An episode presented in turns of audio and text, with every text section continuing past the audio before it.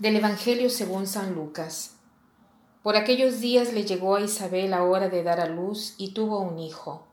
Cuando sus vecinos y parientes se enteraron de que el Señor le había manifestado tan grande misericordia, se regocijaron con ella.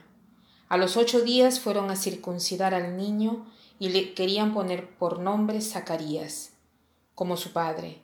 Pero la madre se opuso diciéndoles, No, su nombre será Juan. Ellos le decían, pero si ninguno de tus parientes se llama así. Entonces le preguntaron por señas al padre cómo quería que se llamara el niño. Él pidió una tablilla y escribió, Juan es su nombre. Todos se quedaron extrañados. En ese momento a Zacarías se le soltó la lengua, recobró el habla y empezó a bendecir a Dios.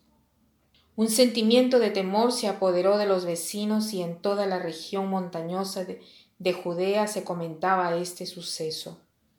Cuantos se enteraban de ellos se preguntaban impresionados ¿Qué va a hacer de este niño? Esto lo decían porque realmente la mano de Dios estaba con él. El niño se iba desarrollando físicamente y su espíritu se iba fortaleciendo, y vivió en el desierto hasta el día en que se dio a conocer al pueblo de Israel. Hoy es la fiesta del nacimiento de Juan el Bautista.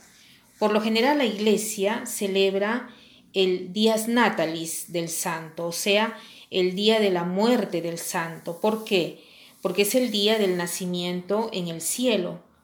Solamente de la Virgen y de San Juan el Bautista se celebran el día del nacimiento porque estos dos santos son los que han estado más cerca de Jesús, María en cuanto madre, y Juan no solo como primo, sino como precursor, el que ha preparado la vía a Jesús, el camino a Jesús, ¿no?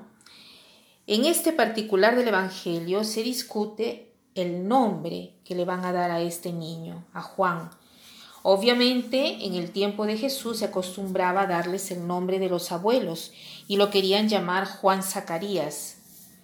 Al que la mamá dice no, se llamará Juan. Y cuando llega Zacarías, el marido lo hace decir el nombre eh, en voz alta, al que el resto de la familia acepta. ¿Y por qué lo llaman Juan? Cada persona tiene una misión y el nombre designa una misión a la cual estamos destinados. Tenemos una misión que nos espera. Juan quiere decir Dios te ha hecho la gracia, donde Dios, Dios ha manifestado su omnipotencia. Y en realidad, a través de Juan, Dios ha hecho grandes cosas. Ha llegado a cada uno, a través de Juan ha, ha logrado preparar eh, la vía al Señor. Entonces, ¿qué cosa nos dice este Evangelio para nuestra vida? ¿Qué cosa debemos pensar? ¿Qué cosa nos puede suscitar el Evangelio de hoy? En primer lugar, entender que cada uno tiene un nombre.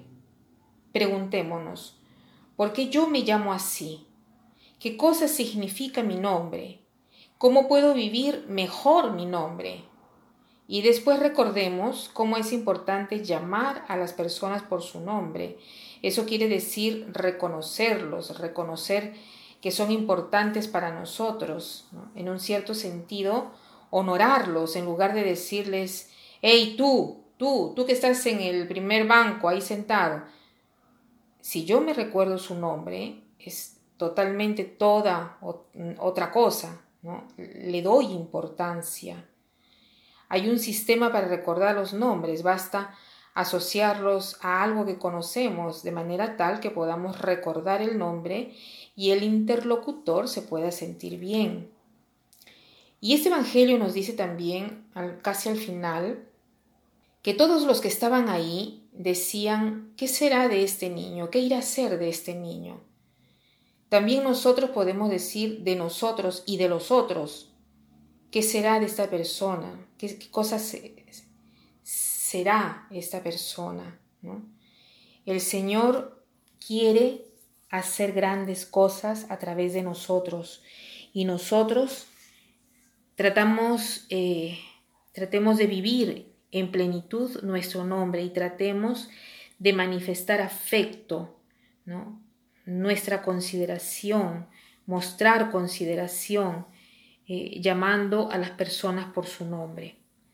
Y para terminar, quiero citar esta frase de San Juan Pablo II que dice así, hagan de sus vidas un buen trabajo. A esto han sido llamados por aquel que ha hecho bien cada cosa. También a ustedes los ha hecho como un prodigio. Amén. Aleluya. Que pasen un buen día.